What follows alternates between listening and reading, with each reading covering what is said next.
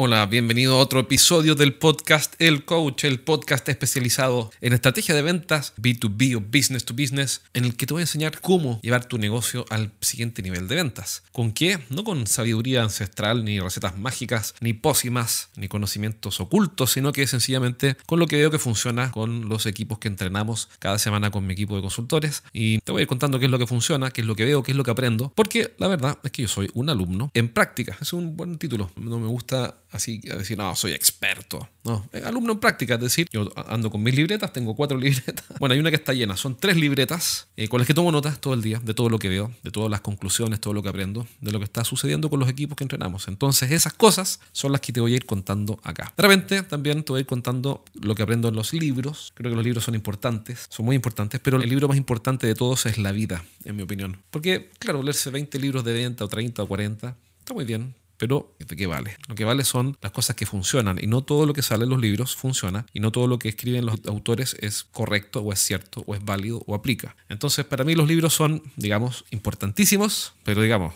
es el 20% del desafío. Eh, creo que el 80% está en la práctica, en lo que funciona. Y te lo digo porque muchas veces veo personas que dicen, no, mira, tenéis que hacer tal cosa. Perfecto, dime cómo. Ah, no sé. En la ejecución se caen porque no tienen el oficio y el oficio vale mucho. Hay que aprender a hacer las cosas, hay que aprender a que funcionen. Si vas a prospectar, tienes que aprender las técnicas de prospección. Así que en este programa te voy a estar contando siempre lo que aprendo, sí, en los libros, pero sobre todo en un 90% en la práctica, en lo que estoy viendo lo que estoy observando. Y tengo la posición privilegiada, que le agradezco a Dios, de poder observar y entender lo que ocurre en la realidad con un montón de gente con equipos de venta que venden proyectos de eficiencia energética, otros que venden modelación BIM para construcción, otros que venden desarrollo de software, otros que venden eh, software para medios de pago, otros que venden camiones.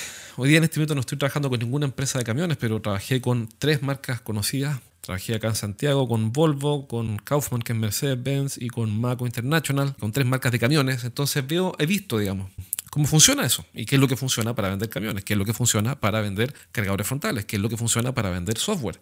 ¿Qué es lo que funciona para vender semen de toro? Por ejemplo, tengo un cliente con el que trabajo hoy día que vende semen de toro y es un gran negocio, by the way. El semen de toro se vende. Entonces, cuando empiezas a ver todas esas cosas, empiezas a descubrir, y eso es para mí una bendición, cómo la naturaleza humana, en la relación entre el vendedor y el comprador, cómo aflora, cómo se expresa en muchos rubros. Tengo un cliente, por ejemplo, con el que trabajé un tiempo, ya no es cliente activo, pero tengo un cliente que vendía, por ejemplo, reparación, escucha esto, reparación de las aspas o las palas de las torres eólicas.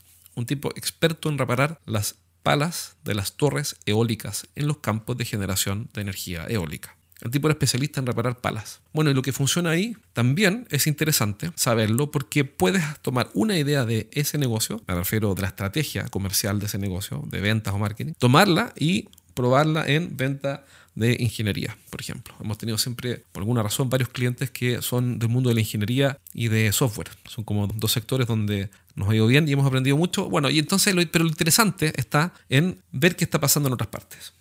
Pero bueno, esto no tiene nada que ver con el podcast de hoy, así que mil disculpas por mi dispersión. Recuerda que yo tuve déficit, o tengo déficit atencional, según un amigo mío que es experto, tengo déficit atencional, pero controlado. Pero de repente aflora la dispersión total. Vuelvo al tema de este podcast que no tiene nada que ver con lo que te voy a contar. Es lo siguiente, precisamente una de las cosas que aprendí trabajando con una empresa que vende, digamos, una gran ferretería industrial para un sector, para sector agrícola que un cliente nuestro y que lo conozco hace varios años y, hemos hecho un montón de cosas interesantes y valiosas y aprendí con ellos una cosa y que la quiero comentar para que la tengas en vista. ¿Te gustaría ver a tus vendedores captando nuevos clientes con marketing digital y redes sociales? ¿Te gustaría verlos convirtiendo más negocios y verlos haciendo presentaciones más efectivas? Bueno, esa es solo una fracción de los resultados que obtienen los clientes de mi consultora por el entrenamiento que les hago cada semana en vivo. Si eres un gerente de una empresa B2B, te tengo una buena noticia. Cada semana voy a sortear un asiento para una de estas clases en las que entreno a los gerentes. Y eso no va a tener costo para ti. Regístrate en eduventas.com y postula para participar en una sesión.